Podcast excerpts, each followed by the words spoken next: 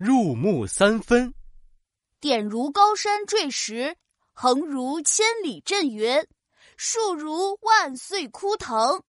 哇，父亲的这本书法书写的太棒了！书房里，一位少年一边读书一边用手比划个不停。他就是我国晋朝的大书法家，有书圣之称的王羲之。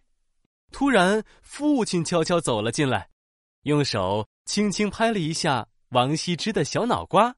小家伙，你跑到我书房里做什么？啊，谁？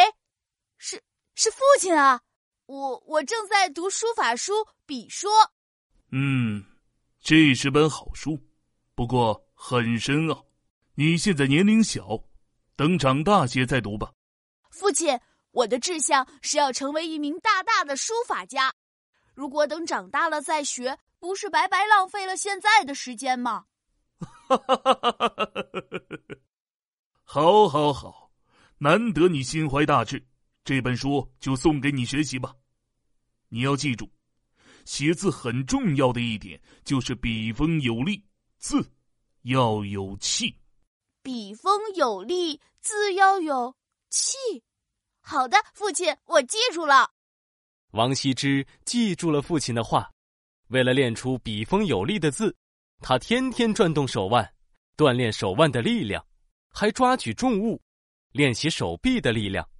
手臂和手腕的力量互相配合，运用到书法练习中，让他的书法进步的非常快。后来，王羲之的父亲。为王羲之请来了当时的大书法家魏夫人当老师。老师，老师，您看看我现在的字写的怎么样？嗯，你写的字进步很大，不过呢，还需要多多练习。沉下心，握住笔，把全身的力气集中到笔端，才能写出更苍劲有力的字。王羲之认真思考着老师的话，练习着把力气。集中到笔端，这块碑文的字好像穿透了石碑，是怎么做到的呢？哎，这个字写得好，我仔细看看。咦，还有这个写的也不错。哈哈，这位书法家的字好有气势，好像一个人在我面前练武。嗯，我要临摹学习。王羲之连走路时都要琢磨书法技巧。走路时，他就用手指在衣服上比划着各种笔法；睡觉时，就用手在空中比划。这一天，王羲之在路上走，哎哎，咋回事？王羲之低头一看，衣服前面竟然裂开几条口子，白花花的肚皮都露出来了。天呀！我说怎么感觉肚皮凉飕飕的，好像进风了。原来，因为他经常用手指在衣服上写字，笔锋带力，竟然连衣服都被划破了。王羲之勤学苦练，长大之后，他成为了有名的书法家，就连当时的皇帝都很欣赏他，经常让他写碑文、祝福文章等。有一年，晋朝皇帝要去北郊祭祀，下旨让王羲之。把祝福文章写在木板上，再让木工照着字迹雕刻。王羲之定了定神，把全身的力气凝聚到笔端，写了起来。周围的人纷纷赞叹：“这笔锋刚劲有力，像一把锋利的刀一样。”王羲之的字写的太好了，好像活了一样。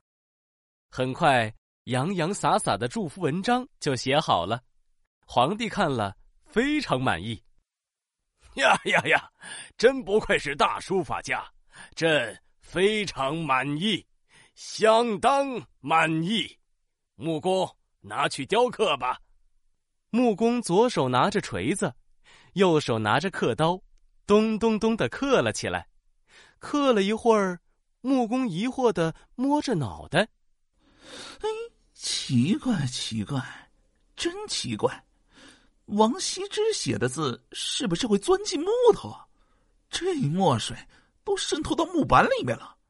听到这话，皇帝来了兴趣。啊，真的？我看看。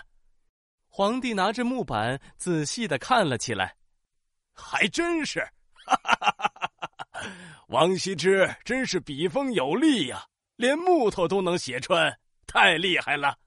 木工，你用刀子削木板，看下王羲之的字迹到底能透入多深。木工用力的削了起来，歘歘歘的声音响个不停，木屑掉了满地，木工满头大汗。报告，报告陛下，我已经削到了木板深处三分厚的地方，还能看见自己。皇帝看完，摸着胡子哈哈大笑：“ 朕从来没见过这种情况。王羲之，你真是笔力雄厚，写的字竟然能透入木板这么深，真是入木三分。”你的书法功力真是太深厚了，“入木三分”这个成语出自唐朝张怀灌《书断王羲之》，形容书法比例强健，现在用来比喻见解深刻。